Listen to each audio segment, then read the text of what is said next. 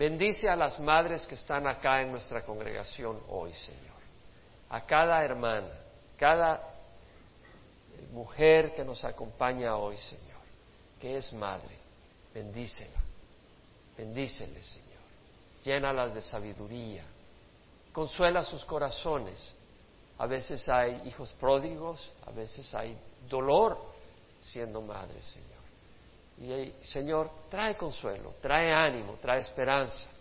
Señor, aquellos que hemos perdido nuestras madres, dales ánimo, dales consuelo, dales fortaleza. Y Señor, sé glorificado hoy. Consuela cada corazón, bendice cada corazón, glorifícate en medio de nosotros, en el estudio de tu palabra, manifiéstate poderosamente. Y también, Señor, en el picnic, que todos se sientan invitados de participar, de ser una familia, donde nos gozamos, donde disfrutamos tu amor. Bendito sea, Señor, porque no nos has dejado en la oscuridad. En nombre de Jesús. Amén. Estamos estudiando el Evangelio de San Mateo y ahora empezamos en el capítulo 23. Nuestro Señor Jesucristo estuvo ministrando públicamente por tres años en Galilea, Decápolis, Perea, Judea, en Jerusalén, por tres años estuvo ministrando, pero tenía que venir a morir en la cruz. El trabajo no era completo sin morir en la cruz porque él tenía que pagar por los pecados de la humanidad. Y entró un domingo, lo que conocemos como el Domingo de Ramos, o la entrada triunfal, entró a Jerusalén el domingo antes de que muriera en la cruz, eh, subido, montado en un asno, en un, hijo, en un hijo de asna, y entró entre aclamaciones propias únicamente de un rey. De hecho, decían, Osana al reino de David que viene, Osana al hijo de David, Osana al que viene en nombre del Señor, Osana al, bendito sea el rey que viene. Lo estaban declarando verbalmente como rey. Cosa seria, Jerusalén es la capital espiritual y civil de Israel y lo están recibiendo como un rey y como Mesías, diciéndole al, hijo de David. Entonces, obviamente que los fariseos que se habían hecho enemigos de Jesús, porque Jesús había expuesto su hipocresía religiosa. Los fariseos trataban de mantener la ley y habían puesto una cantidad de reglas y de tradiciones que había que observar y al observar esas tradiciones ellos se sentían muy religiosos, pero ellos estaban usando esas tradiciones como una pantalla que les cubría, como una máscara que cubría su hipocresía, porque por dentro estaban llenos de toda hipocresía y toda maldad. Y el Señor les reprendió, el Señor expuso su maldad y no estaban contentos, se hicieron enemigos de Jesús. Además los sacerdotes y los líderes tenían envidia por la popularidad y el poder que mostraba Jesús. Entonces querían matarlo definitivamente le querían matar. Entonces vemos que ahora que viene él y es declarado como rey, ahí sí ya las cosas se pusieron eh, color de hormiga, como dinamita a punto de explotar. Ahora el Señor Jesús, como vimos después de entrar eh, a Jerusalén, eh, volvió a pasar la noche en Betania y el día siguiente, lunes, regresa y entra al templo y echa a los mercaderes, a los que compraban y, vendían, los sacó del templo. Y también volcó la mesa de los cambistas y la silla de los eh, que vendían palomas y les dijo a ustedes, eh, mi casa está escrito, mi casa será llamada casa de oración, pero ustedes la han convertido en cueva de ladrones. El Señor estaba enojado con un celo y un enojo espiritual por un celo por Dios. Ahora vemos de que esto no le cayó nada bien a los líderes religiosos, estaban enojadísimos contra Jesús. El día siguiente, el martes que regresó, porque pasó la noche en Betania, cuando regresó, ahí lo agarraron. Ahí quisieron tener, no lo agarraron físicamente, pero quisieron eh, votarlo, quisieron agarrar una excusa para decir, es reo de muerte. ¿Por qué? Porque no lo podían agarrar porque había mucha popularidad, mucha gente que estaba siguiéndolo. Había muchos que habían venido de Galilea, otros que habían sido convertidos por él cuando fue a Perea, otros que habían visto a Lázaro cuando fue resucitado. Entonces había mucha gente que estaba siguiendo a Jesús. Ahora vemos de que estando Jesús el martes llegando a Jerusalén, eh, cerca del templo, le dice, bueno, dinos con qué autoridad estas cosas. Y el Señor le dice, bueno, yo os diré con qué autoridad hago estas cosas, pero primero le voy a hacer una pregunta. El bautismo de Juan era del cielo de los hombres y era muy importante la respuesta acá. ¿Por qué? Porque Juan Bautista fue el que introdujo a Jesucristo y dijo, he aquí el Cordero de Dios que quita el pecado del mundo. Y este es el que dije que es antes de mí porque Él es primero que yo. Entonces, el que me envió a bautizar con agua, me dio la declaración que aquel sobre el cual descienda el Espíritu y se repose sobre él, ese es el que bautiza en el Espíritu Santo. Y yo doy testimonio que este es el Hijo de Dios. Juan Bautista dijo eso. Entonces ahora Jesús, cuando le preguntan con qué autoridad hace estas cosas, cuando Juan, cuando Jesús le dice, ustedes díganme con qué autoridad era el bautizo de Juan, los está poniendo en jaque, los está poniendo entre la espada y la pared. Porque si ellos dicen, el bautismo de Juan era del cielo, le va a decir, ¿por qué no les creíste? Y además si era del cielo, entonces Jesús es el Mesías, porque Juan así lo declaró. Entonces vemos de que Jesús les hace una pregunta que los pone en serios problemas. Y luego ellos dicen, bueno, no podemos decir que es del cielo porque van a decir, entonces, ¿por qué no le creíste? Y no vamos a decir que es de los hombres porque si no nos va a pedir a la multitud. Entonces dijeron, no, no sabemos. Le dijo, entonces yo tampoco le respondo con qué autoridad hago estas cosas. Pero entró un conflicto, un conflicto serio. Y vemos que después eh, viene el Señor y les da dos parábolas, una sobre los labradores malvados, cuando el, eh, cuando el hacendado pone su viña, planta su viña y le manda a los siervos para recoger el fruto, pero los siervos eh, son maltratados. De hecho, los, ah, eh, labradores eh, maltratan y matan a los siervos. Y, luego el, hacendado manda a su hijo y lo matan. Entonces él dice, bueno, de la misma manera, mi padre va a quitar el reino de los cielos de ustedes y se lo va a dar a una nación que produzca su fruto. Entonces vemos que está diciendo que le iba a quitar el reino de los cielos al pueblo de Israel y que quienes iban a, estar a, llevar el reino de los cielos iba a ser otra nación, que son los gentiles ahora. Y luego viene con otra parábola donde les tira duro y habla del el, rey que celebra un banquete de bodas para su hijo y manda a los siervos a llamar a los invitados, pero eh, los invitados no quisieron venir. Y luego no solo no quisieron venir, cuando le manda siervos de nuevo, maltratan a los siervos y los matan y cuenta cómo el rey manda a sus ejércitos a matar a los malvados y a ponerle fuego a la ciudad. Otra vez un gran, un gran golpe que le está diciendo el Señor, porque está diciéndoles de que Él iba a mandar, que Dios iba a mandar a matarlos a ellos y iba a quemar Jerusalén. No eran palabras suaves. Aquí vemos una confrontación y la cosa se pone más difícil. Porque después de que vinieron los, eh, los fariseos y los herodianos para tratar de atrapar a Jesús con una pregunta, ¿es lícito pagar impuesto al César o no? Y el Señor los dejó callados, les respondió con tremenda sabiduría. Después vinieron los saduceos y dijeron, bueno, sobre la resurrección, quisieron burlarse de Jesús y mostrar de que lo de la resurrección era ilógico y Jesús con gran autoridad le responde. Y vemos el gran poder de nuestro Señor Jesucristo. Pero ahora viene Jesús y ahora es el que el, Señor viene en el capítulo 23 y entra con un ataque final.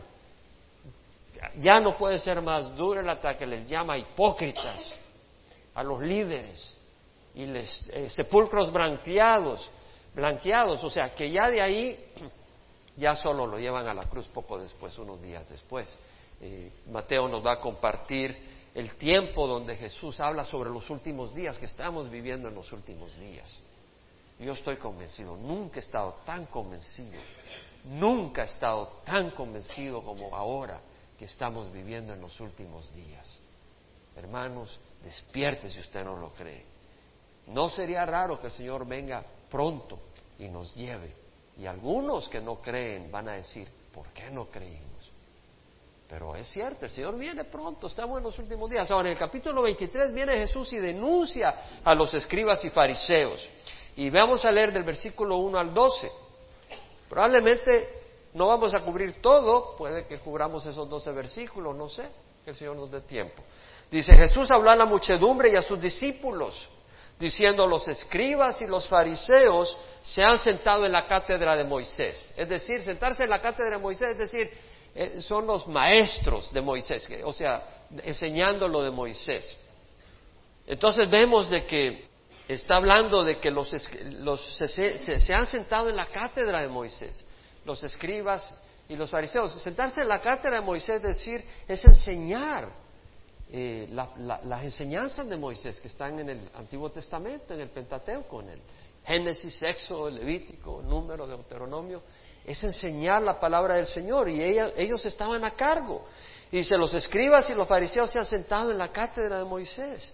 Y les dice, haced y observad lo que os digan, pero no hagáis conforme a sus obras, porque ellos dicen y no hacen. Ahora dice, haced lo que os digan, ¿por qué? Porque enseñaban la palabra de Dios. Pero luego les dice, pero no hagan conforme a sus obras, porque dicen y no hacen. Atan cargas pesadas y difíciles de llevar y las ponen sobre las espaldas de los hombres pero ellos ni con un dedo quieren moverlas, sino que hacen todas sus obras para ser vistos por los hombres, ensanchan sus filacterias y alargan los flecos de sus mantos. Aman el lugar de honor de los en los banquetes y los primeros asientos en las sinagogas, y los saludos respetuosos en las plazas y ser llamados por los hombres rabí. Pero vosotros no dejéis que os llamen rabí, porque uno es vuestro maestro y todos vosotros sois hermanos. Y no llaméis a nadie Padre vuestro en la tierra porque uno es vuestro Padre el que está en los cielos. Bueno, ¿qué quiere decir? ¿Quiere decir que no le podemos decir a nuestro papá Padre? Por eso tenemos que estudiar la Escritura, entender qué nos quiere decir el Señor. Amén. ¿Quiere decir de que no hay maestros en la iglesia? Bueno, un momento. Por eso tenemos que estudiar la Escritura con entendimiento. Amén. Vamos a ver qué nos enseña la palabra del Señor. Porque la palabra del Señor nos dice que Él ha provisto maestros. ¿Qué nos quiere decir Jesucristo acá? Por eso tenemos que estudiar la palabra con entendimiento. Procura con diligencia presentarte ante Dios aprobado como obrero que no necesita de qué avergonzarse, sino que maneja con precisión la palabra de verdad. Porque hombres inestables agarran la escritura y la distorsionan. No, entendamos qué quiere decir el Señor. ¿Verdad? Ni dejéis que os llamen preceptores, porque uno es vuestro preceptor Cristo. Pero el mayor de vosotros será vuestro servidor. Y cualquiera que se ensalce será humillado, el que se humille será ensalzado. Bueno, vamos a empezar con los primeros dos versículos. O tres, donde dice que le habló a la muchedumbre, a sus discípulos, diciendo, los escribas y los fariseos se han sentado en la cátedra de Moisés, de modo que haced y observad todo lo que os digan. ¿Por qué observad y haced lo que os digan? Porque están compartiendo la palabra de Dios. Pero luego les dice, pero no hagáis conforme a sus obras. Me acuerdo de un predicador en cierto país que he visitado donde él dice, hagan como digo, no como yo hago. Y lo dice públicamente en su programa de radio y hay miles de personas que atienden su iglesia. Y son miles de personas que oyen sus programas. Miles, cientos de miles en Latinoamérica. Dice, hagan como yo digo, pero no como hago. Y lo hace como broma, como diciendo, somos imperfectos. Bueno, somos imperfectos, pero un momento, un momento. El maestro no está exento de ser hacedor de la palabra. De hecho, su responsabilidad es mayor. ¿Quién de ustedes es maestro en la palabra del Señor? Levanten la mano. ¿Usted no enseña escuela dominical? No se sabe, no se lave las manos. ¿Quién enseña la palabra del Señor en su casa? En su casa, ¿no enseña la palabra de Dios a sus hijos? Todo hombre debe ser maestro en la palabra del Señor en su casa, debe ser sacerdote, líder espiritual en su hogar. Todo padre debe ser maestro en la palabra del Señor a sus hijos. Y los que somos maestros en la, iglesia también. Ahora, debemos de ser hacedores. En Santiago 3.1, Santiago hace referencia a los maestros dentro de la iglesia. Y dice, hermanos míos, no os hagáis maestros muchos de vosotros, sabiendo que recibiremos un juicio más severo. No es de mis versículos favoritos, en lo absoluto, pero es serio. Dice, recibiremos juicio más severo y la palabra de Dios no puede romperse. ¿Por qué vamos a recibir un juicio más severo? Porque tenemos más luz, supuestamente. Porque si estamos enseñando la palabra, quiere decir que la estamos estudiando. Y si la estamos estudiando, quiere decir que venimos con más luz. Y la tenemos que, si la conocemos, somos responsables. Tenemos mayor responsabilidad. En Mateo 7, 21 al 23 dice, por sus frutos los conoceréis. No todo el que me dice Señor, Señor entrará en el reino de los cielos, sino todo el que hace la voluntad de mi Padre que está en los cielos. ¿Verdad os digo? Que muchos vendrán en, el último día, muchos me dirán en aquel día, Señor, Señor, ¿no profetizamos en tu nombre? ¿Y en tu nombre echamos fuera demonios? e hicimos muchos milagros en tu nombre, dice la palabra del Señor, y yo les diré, jamás os conocí apartados de mí, los que practicáis la iniquidad. O sea que muchos van a haber compartido la palabra, muchos van a haber profetizado, muchos van a haber expulsado demonios con el poder del Señor. Pero el Señor les va a decir, jamás os conocí, apartados de mí, los que practicáis la iniquidad. En otras palabras, la persona puede conocer la escritura, puede compartir la escritura y otros van a ser salvos, porque la palabra de Dios es poderosa. Pero si esa persona no practica en su vida personal la palabra del Señor, esa persona se va a condenar. Es palabra seria, ¿no? Es serio, hermanos, aquí estamos hablando cosas de vida o muerte, y no vida o muerte física, sino toda la eternidad. El maestro debe ser el primero en dar buen ejemplo. Somos imperfectos, pero tenemos la responsabilidad de dar buen ejemplo. Y los demás deben de seguir el ejemplo, no solo oírlo. En Hebreos 13:7, el autor dice, acordaos de vuestros guías que os hablaron la palabra de Dios, considerando el resultado de su conducta, imitad su fe. Conducta, conducta es comportamiento, considerar el resultado de su comportamiento quiere decir que no basta ser un proclamador, hay que conducirse de una manera apropiada. Es muy importante que nosotros los que somos líderes en el sentido de siervos que, enseñamos, que nos conduzcamos en una manera apropiada y que el Señor nos ayude. En Filipenses 3, 17, Pablo dice, hermanos, sed imitadores míos y observad a los que andan según el ejemplo que tenéis en nosotros. Tenemos que dar el ejemplo. En 1 Timoteo 4, 12, Pablo le habla a Timoteo Timoteo era su discípulo, su hijo en el, Espíritu, y que fue un líder de la iglesia también. Y Pablo le dice, no permitas que nadie menosprecie su juventud. Es decir, no, no importa que seas joven, no es excusa para caminar en pecado. Dice, no importa que, no me permitas que nadie menosprecie tu juventud. Sé ejemplo de los creyentes en palabra, en lo que dices, en conducta, en amor, fe y pureza. Entonces el Señor nos exhorta a ser ejemplo. ¿Y quién puede decir, amén, Señor, ayúdanos? Ayúdanos, ¿verdad? Porque el Señor nos demanda que si vamos a enseñar tenemos que dar un ejemplo. no solo a Timoteo, Pablo le dice a Tito en Tito 2.7, muéstrate en todo como ejemplo de buenas obras, con pureza de doctrina, con dignidad. Y los que estamos oyendo a, a quienes nos enseñan, tenemos que ser también imitadores, no solo decir ya aprendí, Santiago dice 1.22, sed hacedores de la palabra y no solamente oidores que se engañan a sí mismos. El hacer la palabra del Señor es muy importante. No basta oírla. ¿De qué sirve que tú te sientes domingo tras domingo y la oyes, pero no la practicas? Entonces vemos que el Señor nos, nos exhorta. El ejemplo no reemplaza la palabra de Dios. Algunos dicen, bueno, eh, yo con mi ejemplo estoy dando testimonio. Es importante el ejemplo. Pero ¿cómo van a ser salvos si no conocen el Evangelio? Entonces, por eso dice la palabra, todo el que invoque el nombre del Señor será salvo. Pero ¿cómo invocarán a aquel en quien no han creído? ¿Y cómo creerán en aquel de quien nunca han oído? ¿Y cómo irán si no hay quien les predique? ¿Y cómo les predicarán si no son enviados? Por eso dice la palabra, cuán bienaventurados son los pies de los que llevan el Evangelio del bien. Es decir, hay que proclamar el Evangelio. Pero el ejemplo es importante. Alguien dijo, en inglés, who, you are speaks so loudly, I cannot hear what you are saying. En español, lo que tú eres habla tan fuerte que no puedo oír ni lo que dices. ¿Sí me explico? En otras palabras, tú puedes decir muchas cosas de Dios, pero estás dando un testimonio tan terrible que no te oyen. ¿Sí me explico? Eso, y ese es sabio. Winston Churchill, que fue primer ministro de Inglaterra, dijo, no es de, nada sirve decir estamos haciendo todo nuestro esfuerzo. Tú tienes que hacer todo lo necesario para triunfar. Hombre, este hombre fue tremendo líder para la guerra mundial, Winston Churchill, para levantar el ánimo de los ingleses. Dijo, no basta que digas estamos haciendo todo nuestro esfuerzo, es como que tú digas, eh, yo estoy haciendo un buen esfuerzo como cristiano, no basta que lo digas, hazlo. No basta que digamos, con Cristo he sido crucificado, hazlo.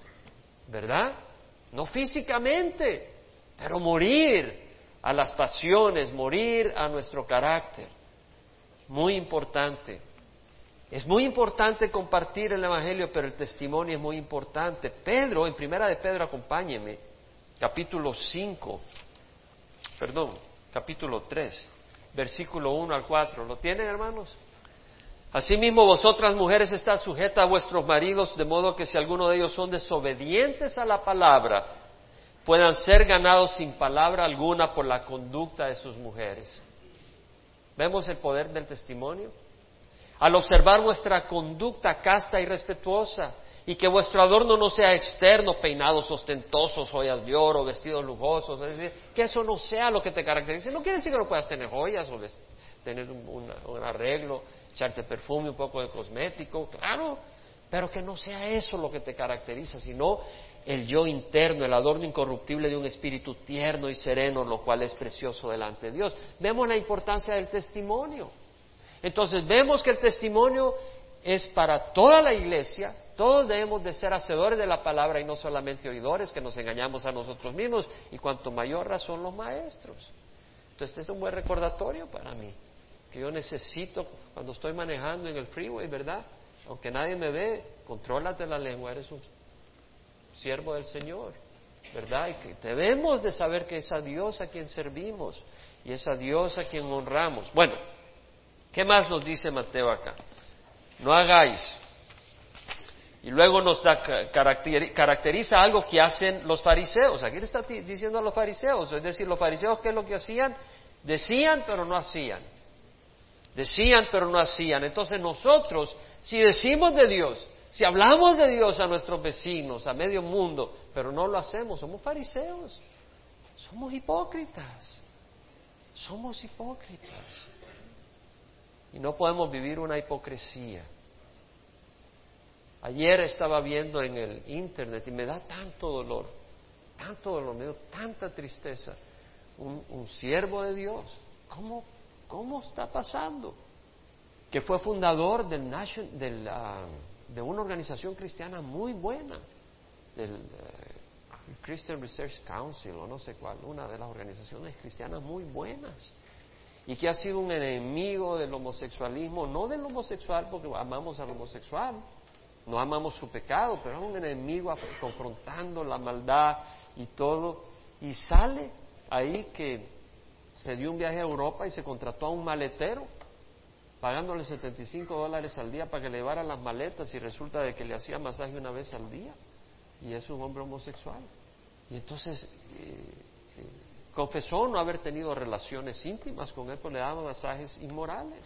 Y entonces eh, es una hipocresía vivir eso. Ahora vemos la maldad del cuerpo humano, del corazón humano, ¿cierto o no? Y sabe que todos nosotros tenemos una naturaleza mala. Discúlpeme si le ofendo, pero es la verdad. Todos tenemos una naturaleza malvada y nosotros tenemos que estar de rodillas con el Señor. tal vez tú no tengas problema en esa área, pero ¿qué tal de la codicia? ¿Qué tal de la envidia? ¿Qué tal de, la, de la fornicación? Y a Dios no le agrada. Y no podemos estar diciendo una cosa y haciendo otra. Eso es vivir una hipocresía y tarde o temprano el pecado te va a encontrar. El pecado te va a delatar. Entonces tenemos que ser sabios. No podemos vivir una hipocresía. Ahora, luego viene el, Señor y le dice, ellos atan cargas pesadas y difíciles de llevar y las ponen sobre las espaldas de los hombres, pero ellos ni con un dedo quieren moverlas. Atan cargas pesadas y difíciles de llevar. Qué distinto.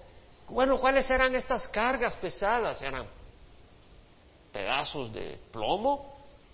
No, eran reglas. Ya existía que tenían que circuncidarse, reglas de las del Antiguo Testamento, que no podían comer cerdo, que no podían comer camaroncitos ni langostas, eh, que tenían que hacer ciertas cosas, que tenían que observar ciertas tradiciones. Había muchas, muchas enseñanzas en el Antiguo Testamento que eran difíciles de observar todo eso. Además, la ley moral. Acuérdense que nosotros tenemos el Espíritu Santo para con el Espíritu poner a muerte las obras de la carne. Tenemos el Espíritu Santo, pero en el Antiguo Testamento no tenían el Espíritu Santo. Los que tenían, los que eran revestidos con el Espíritu Santo, ¿quiénes eran? Los reyes, los eh, sumos sacerdotes. Pero el pueblo no, no, no había sido derramado el Espíritu Santo sobre los sacerdotes, sobre el, sobre el pueblo en general. Ahora el pueblo cristiano es el, Espíritu pasa a habitar en el corazón del hombre y además recibe el bautizo del Espíritu Santo para con poder poner a muerte las obras de la carne. Pero en el Antiguo Testamento no. Y tenían esa lucha como nosotros la tenemos, pero sin la ayuda del Espíritu Santo para resistir, tenían que resistir el pecado y además observar todas estas leyes que tenían que observar, ceremoniales, sacrificios. Eh, la mujer en el tiempo de su menstruación no podía entrar al templo y cosas así. Eh, el hombre se había tenido intimidad aún con su propia esposa, eh, estaba inmundo, tenía que esperar hasta en la noche y lavarse, etcétera, para poder ser declarado limpio. Y, eh, a una cantidad de reglas difíciles que ya estaban en el Antiguo Testamento, tenían su propósito. Dios tenía un propósito a, a través de ellas. Pero ¿qué hacen los fariseos? Le añaden más reglas y ponen más reglas. Entonces vemos que no, el Señor dice, atan cargas pesadas y difíciles de llevar y las ponen sobre las espaldas de los hombres, pero ni con un dedo querían moverlas. Entonces, qué distinto al ejemplo de Jesús. Jesús no vino a traer cargas, Jesús vino a quitarnos cargas. Él dijo, venid a mí los que estáis cansados y cargados, y yo os haré descansar. Tomad mi yugo sobre vosotros y aprended de mí, que soy manso y humilde de corazón, y, y hallaré descanso para para vuestras almas, porque mi yugo es fácil y mi carga es ligera.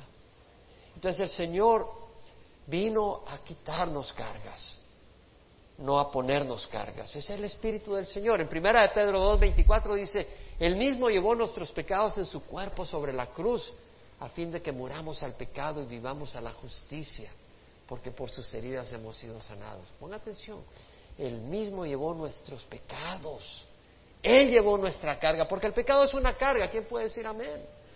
Cuando tú sabes que andas en pecado es una carga y te aplasta, hasta que a menos que tu conciencia esté muerta. Pero el pecado te aplasta y el Señor vino y dice, Él mismo llevó nuestros pecados en su cuerpo sobre la cruz para que ya no sientas culpa, la carga de la culpa. Si has hecho mal, si has fallado, el Señor te perdona. Él mismo llevó nuestros pecados en su cuerpo sobre la cruz a fin de que muramos al pecado y vivamos a la justicia, porque por sus heridas hemos sido sanados. Y el mandato de Jesucristo no es que le pongamos carga a los hermanos, porque nos llama a ser como Él, ¿verdad? A seguir el ejemplo de Él. Y lo vemos, en primera, en primera de Juan 3:16 dice, en esto conocemos el amor que Él puso su vida por nosotros y así nosotros debemos de poner nuestra vida por los hermanos. ¿Qué hizo Jesús? Jesús no vino a aplastarnos, Jesús vino a poner su vida por nosotros. Entonces nos dice, tú no le pongas cargas a tu hermano, tú da la vida por tu hermano. Eso es lo que nos enseña Jesucristo. En Gálatas 6.2 dice, llevar los unos las cargas de los otros y cumplir así la ley de Cristo. Qué hermoso el viernes de oración. ¿Quiénes están yendo al, viernes de oración y alabanza? ¿Quiénes fueron este viernes? ¿Pueden levantar la mano? ¿Quién puede decir que fue bendición? Fue una bendición, hermanos. Llegamos, compartimos las eh, oraciones y es una bendición venir y, descargarnos y, también eh, hablarnos unos con otros. Mira, estoy pasando en tal circunstancia, estoy pasando tal crisis, ora por mí. Eso es compartir unos con otros la carga y es una bendición. En Hechos 15:10 tenemos la historia cuando Pablo había regresado a Jerusalén, perdón, había regresado a Antioquía de su primer viaje misionero. Y vinieron de Jerusalén los judaizantes que decían, eh, los, gentiles tienen que circuncidarse y tienen que cumplir toda la ley ceremonial de Moisés. Y Pablo y Bernabé tuvieron una gran disensión contra los judaizantes que habían venido de Jerusalén. Y hubieron gran confrontación y la iglesia en Antioquía dijo, bueno, que vaya Pablo y Bernabé a Jerusalén, que consulte con los apóstoles y los ancianos y vea qué pasa. Y fue Pablo y Bernabé y llegaron a Jerusalén y contaron cómo Dios había bendecido en el primer viaje misionero y muchos gentiles se habían convertido y habían recibido el Espíritu Santo. Y en esa reunión se reunió el concilio, ahí estaba Pedro, ahí estaba Jacobo, ahí estaban los líderes de la iglesia de Jerusalén.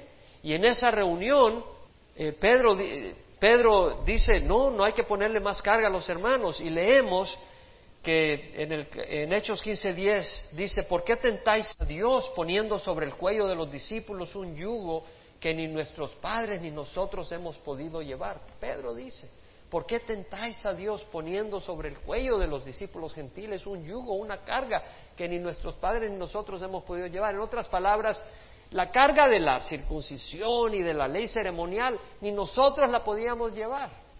Entonces estaba diciendo Pedro, ¿por qué tentáis a Dios? ¿Qué quiere decir tentar a Dios? ¿Por qué provocáis a Dios?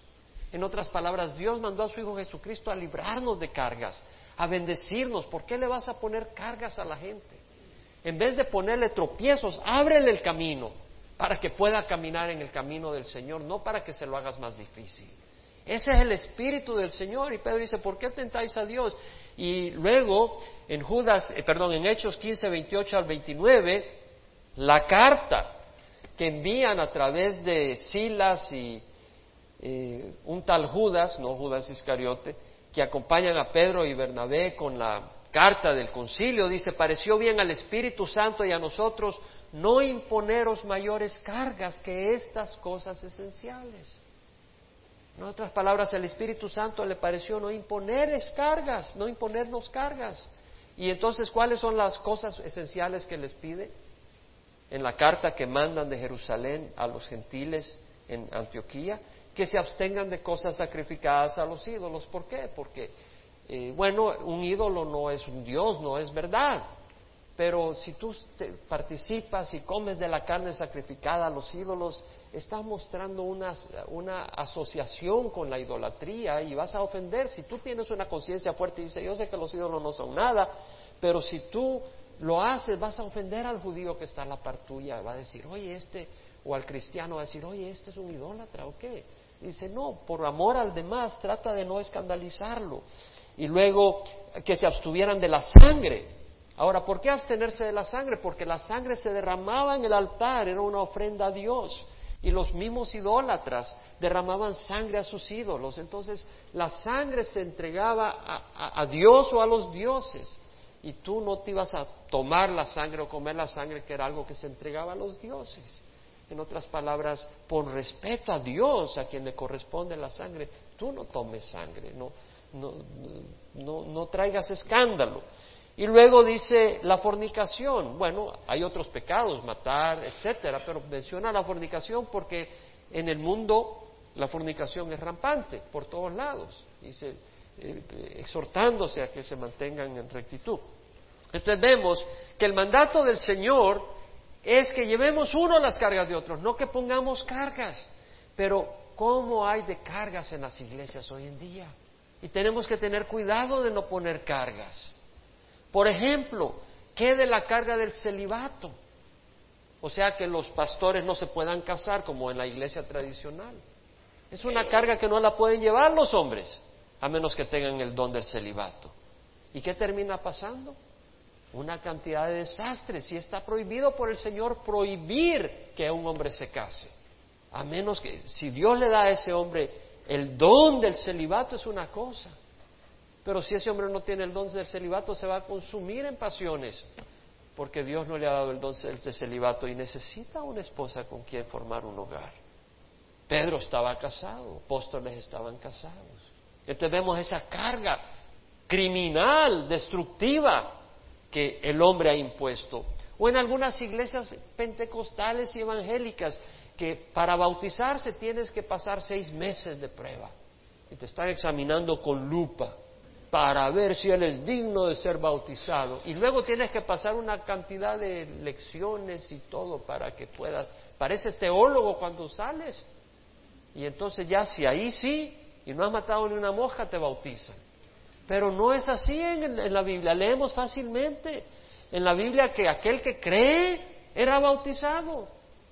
Y a veces yo digo, bueno, yo lo voy a bautizar, yo no sé, lo, mi responsabilidad es que la gente conozca que es. Pero ya si esa persona tiene hipocresía en su corazón, yo no lo voy a juzgar, pero Dios lo va a juzgar. Pero yo no me voy a sentar en el puesto de Dios para juzgarlo. Ahora, si viene ahí con grandes pelote al bautizo, y se tira un clavado enfrente de mí me dice, bautízame. Pues, pues no lo voy a bautizar. lo que voy a hacer es te voy a tener debajo del agua a ver si te arrepientes y entonces te bautizo. Pero no vamos a, no vamos a poner esas cargas. O, por ejemplo, que en algunos lugares que la mujer no puede usar pantalones, o no puede usar joyas, o que el pelo no se puede cortar, o puede ser muy largo, no puede usar cosméticos. Y es una ingratitud, es una ingratitud porque está bien que use un poco de cosmético, ¿no? Sobre todo los esposos dicen, sí, sí, sí, es necesario. Y nosotros necesitamos cirugía plástica. O implante de pelo, dice Israel por ahí. Pero no ponemos esas reglas. No es necesario. No es necesario. Quitemos todas esas reglas. Ahora, estas cosas tienen apariencia de sabiduría. En Colosenses 2, 20, 23 dice, tienen apariencia de sabiduría, la humillación de sí mismo, el trato severo del cuerpo. Parece. Y cuando tú te humillas y dices, oye, mira qué humildito. O el trato severo del cuerpo, mira qué hombre más religioso. ¿Qué es lo que estás inflando? La arrogancia espiritual. Esa arrogancia, eso es lo que te motiva sin darte cuenta.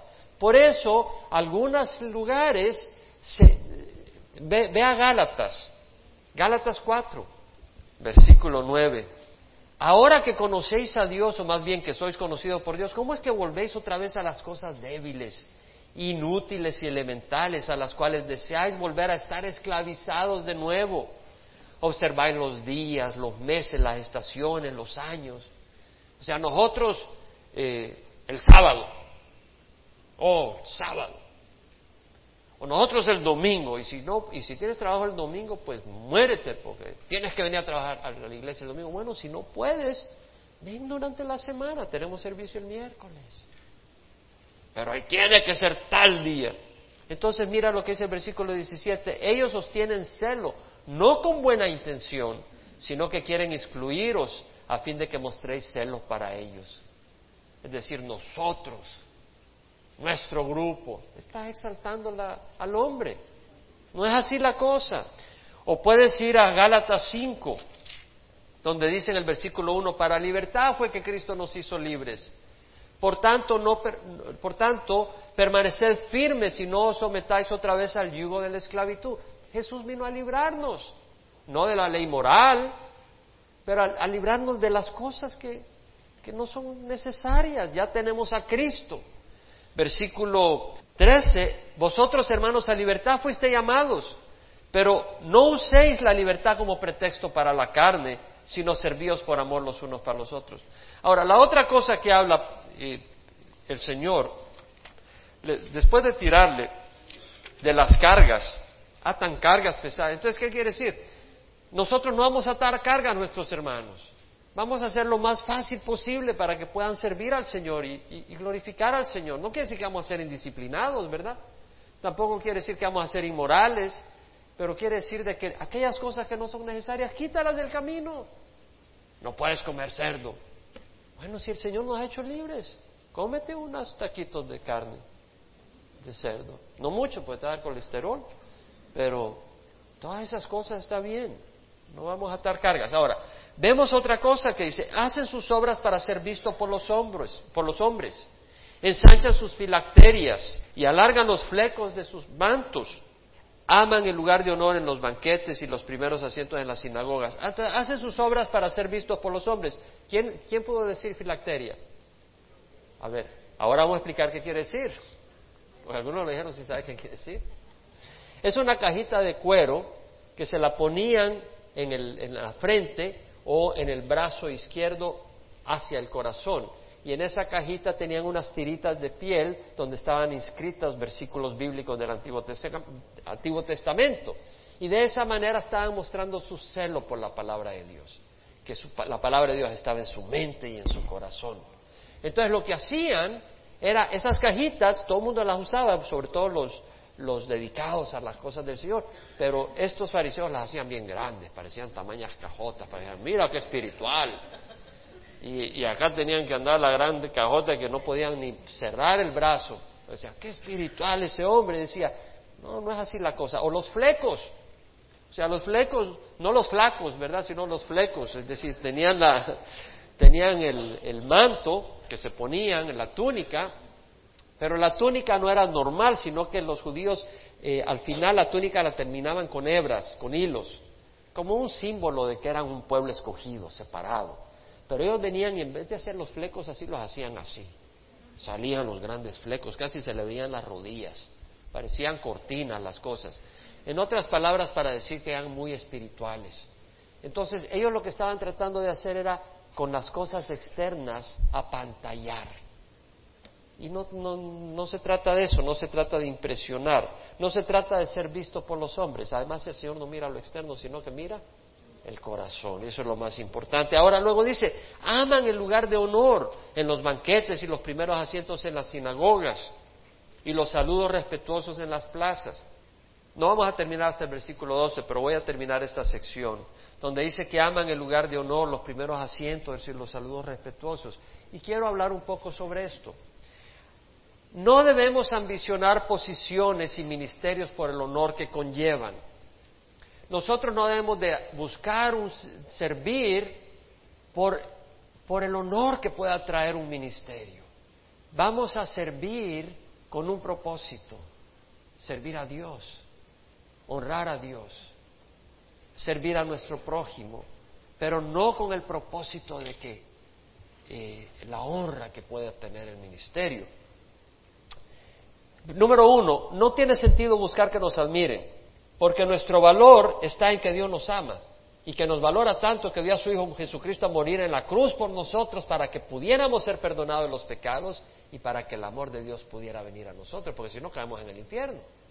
Entonces, al perdonarnos con su sacrificio en la cruz, podemos recibir su amor y poder estar con Él toda la eternidad. Entonces, nuestro valor está en el Señor que nos ama tanto y nos ha escogido. No necesitamos que nos admiren ni ambicionar la admiración de los hombres. En Primera de Corintios 4, 7, Pablo dice, ¿quién te distingue?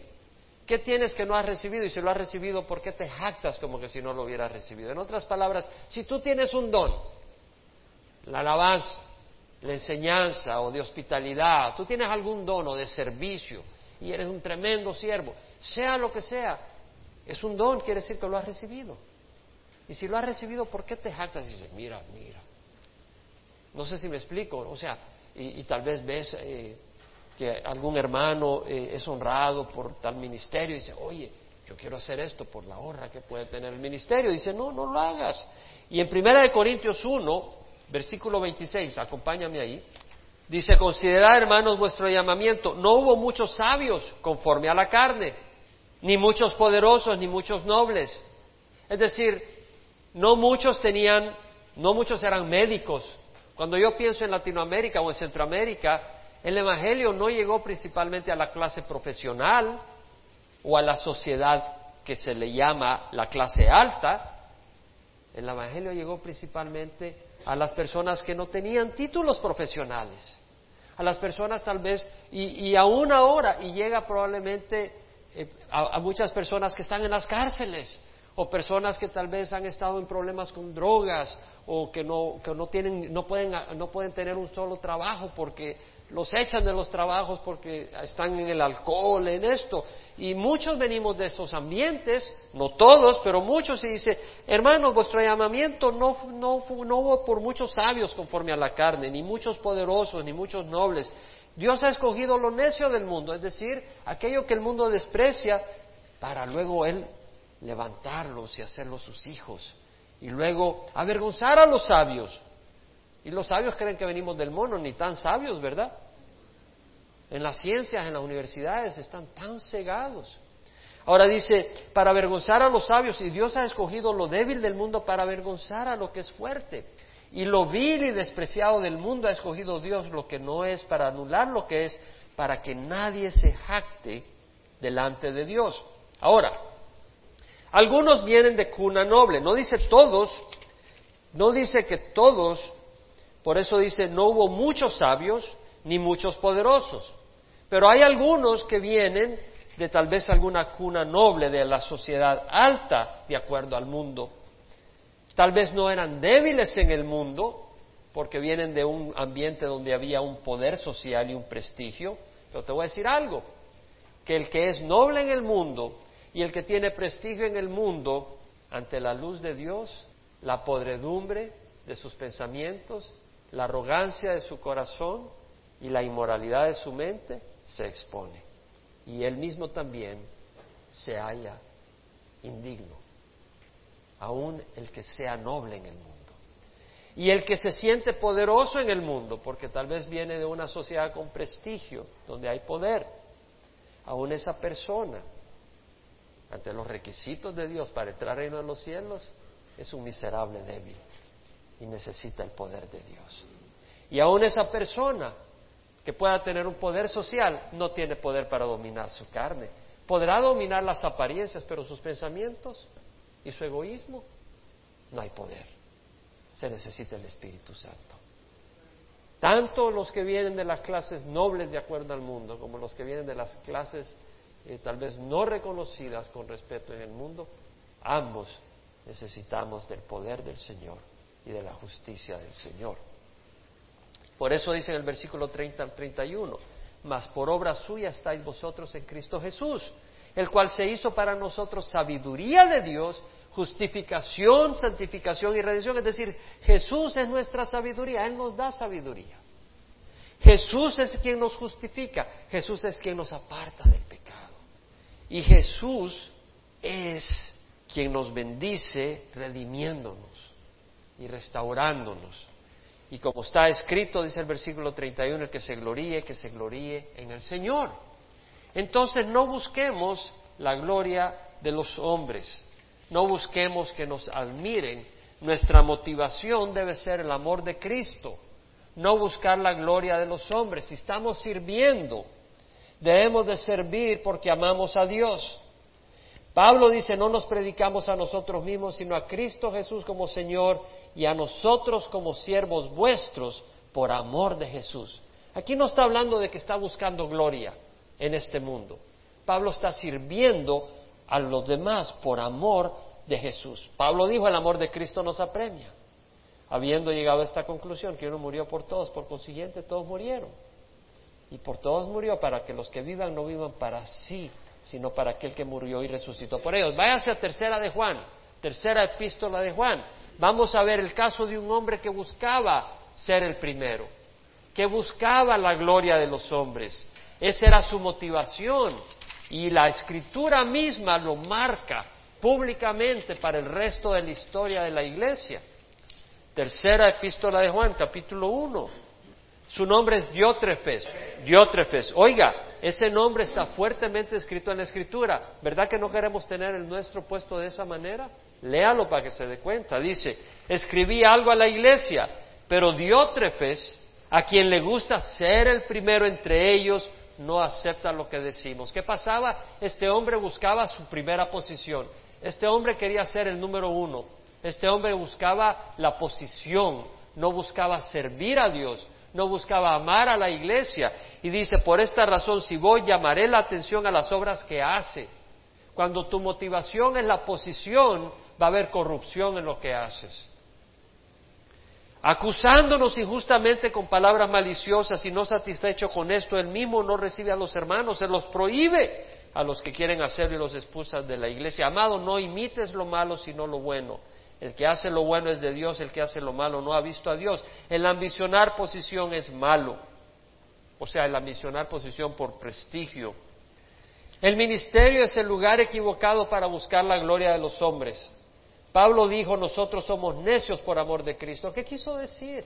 Es decir, nosotros hacemos cosas que ante los ojos del mundo es necedad. No quiere decir que vas a hacer algo necio, pero cosas espirituales, el mundo no entiende las decisiones espirituales. Tal vez tú dejas de tomar un trabajo porque en ese trabajo hay inmoralidad y se te va a demandar que hagas cosas que no son rectas. Entonces, ante el mundo dice, oye, eres un necio, si vas a ganar buena ficha, y tú dices, no, porque no está bien. ¿Me entiendes? O, o tal vez tú eres un hombre recto y estás en el trabajo y tú tienes tu esposa, pero en el trabajo hay una fulanita, ¿verdad? Muy popular, etcétera, y, entra y te empieza a, provocar y todo, y tú rechazas. Y dices, oye, eres un necio, podemos ir a pasear, vamos a Las Vegas. Y tú no, porque el mundo, el mundo es malvado. Yo recuerdo una vez trabajé para una compañía donde la persona que era encargada de, la, de toda la producción de esa compañía no era Baxter, era una compañía en California. Esa persona se fue a Las Vegas con la esposa de uno de sus empleados. Y el pobre empleado llegó a Las Vegas buscando a su esposa y la encontró con su jefe. Qué terrible. El mundo es terrible. El mundo es terrible. Pero el hombre de Dios tiene que dejar pasar todas las perversiones. Y el mundo te consideran, te considerarán un tonto, pero lo importante es lo que piensa Dios. A su debido tiempo, Dios te va a revestir de honra. En Romanos 2, 6 al 10 dice que Dios pagará a cada uno conforme a sus obras. A los que son ambiciosos y no obedecen la verdad, sino que obedecen la injusticia, ira e indignación. Pero gloria y honor y paz para todos los que hacen lo bueno. Eso está en Romanos 2, 6 al 10. Ahora, esto no quiere decir, y aquí voy a terminar con unos versículos, esto no quiere decir que no hay lugar para honrar a las personas. ¿Me escucha? No debemos de buscar posición, no debemos de buscar la honra de los hombres, debemos de buscar la aprobación de Dios, debemos de buscar agradar a Dios. Pero eso no quiere decir de que no hay honra dentro de nuestro mundo, dentro de la voluntad de Dios, y lo me voy a explicar. Romanos 13:7, vaya conmigo. Dice, pagad a todo lo que debáis, al que impuesto, impuesto, al que tributo, tributo, al que temor, temor, y al que honor, honor. Quiere decir que hay personas a quienes debemos de dar honor, y hay que darles honor. Primera Pedro 3:7, vosotros maridos convivid de manera comprensiva con vuestras mujeres como con un vaso más frágil, puesto que es mujer, dándole honor como coheredera de la gracia de la vida para que vuestras oraciones no sean estorbadas. ¿Qué nos enseña? ¿Verdad? O sea, de que cuando llega el periódico, ¡Hey, Panchita, corre a traerme el periódico! No, no es así la cosa. Tratas con honor a tu esposa. Eso es lo que está diciendo, que hay que darle honra a la esposa. En Efesios 5:33, que la mujer respete a su marido. 6, 1 al 5, que la mujer respete a su marido que honre a su esposo. Ah, no, mi fulano, este no, no mata ni una cuca. Y así lo dice el público. Esa es una manera de respetar a tu marido. Hijos, obedeced a vuestros padres. Honra a tu padre y a tu madre. Hay que honrar a los padres. Y los niños no lo van a aprender de la televisión, tú tienes que enseñárselo. Siervos, obedeced a vuestros amos en la tierra. Trabajamos en un trabajo, respetemos al, al jefe. Y no empezar a decir, ay, viene este que fulano y empieza a usar palabra y media. O a las autoridades, hay que respetarlas, hay que honrarlas por la posición que tienen. En 1 Timoteo 5:17, los ancianos que gobiernan bien sean considerados dignos de doble honor, sobre todo los que trabajan en la predicación y en la enseñanza. Mencionábamos en algún, hace, hace bastante tiempo, empezamos a ver en los pequeños un irrespeto a los maestros. Y me afligí cuando supe que estaba pasando. Y nos reunimos y empezamos a orar y tuvimos una reunión un miércoles y el Señor se movió. ¿Quién se acuerda de esa reunión que tuvimos? Y el Señor se movió en esa reunión y Dios hizo un cambio. ¿Por qué? Porque hay que enseñarle a los niños a respetar a sus maestros, a respetar a los mayores. En Romanos 12:10, sed afectuosos unos con otros con amor fraternal, con honra daos preferencias unos a otros, debemos de honrarnos unos a otros. No para, que no para que me honren a mí, sino porque son hechos a la imagen de Dios. Debemos de honrarnos unos a otros. No hacer distinción de personas, pero honrarnos unos a otros. ¿Por qué? Pues somos hechos a la imagen de Dios. Respetarnos, honrarnos, honrar a nuestro hermano. Viene alguien a la iglesia, siéntate con honra, independiente de cómo está vestido, de qué color es la piel, de si vino en una carreta con dos bueyes, o si vino en bicicleta, o si vino en carro, o si vino a pie. Lo mismo. Filipenses 2, 3, 4 y ahí cerramos. Nada hagáis por egoísmo o por vanagloria, que no sea por buscar la gloria nuestra, sino con actitud humilde cada uno de vosotros considere al otro como más importante que a sí mismo, no, buscando cada uno sus propios intereses, sino más bien los intereses de los demás, que es distinto a la enseñanza de los fariseos, ¿verdad? Que es distinto al comportamiento de los fariseos. ¿Te das cuenta que es difícil no ser fariseo? Es fácil ser fariseo. Es fácil ser hipócrita. Es fácil decir y no hacer. ¿Quién dice yo necesito oración? Vamos a orar, hermanos, con el corazón abierto al Señor, de corazón, de veras, hermanos. Yo no quiero ser fariseo. Padre, no queremos ser fariseos. Queremos ser como Jesús. Y gracias que nos has dado tu espíritu para hacerlo. Expone, Señor, a nuestro corazón donde te fallamos con hipocresía, donde decimos y no hacemos Ayúdanos a hacer y no decir. Ayúdanos a hablar lo que debemos de hablar. Ayúdanos a no juzgar, pero amar. Ayúdanos a honrar a nuestros hermanos, a realmente honrarlos, a no verlos de menos. Oh, mira este, este es calvo. O oh, mira esta, esta es panzona. O este es panzón. O este es flaquito, mira qué peche. No, Señor, a realmente honrarlo a los hermanos con amor, con respeto, con honor, Señor, reconociendo que tú los has creado a la imagen tuya. Ayúdanos a no poner carga a los hermanos. Ayúdanos a los que enseñamos. Ten misericordia de nosotros, Señor. Necesitamos tu misericordia. Y Señor, gracias te damos que tú viniste para poner nuestras cargas a ti. Él mismo llevó nuestros pecados en su cuerpo sobre la cruz, a fin de que muramos al pecado y vivamos para la justicia. Te damos gracias.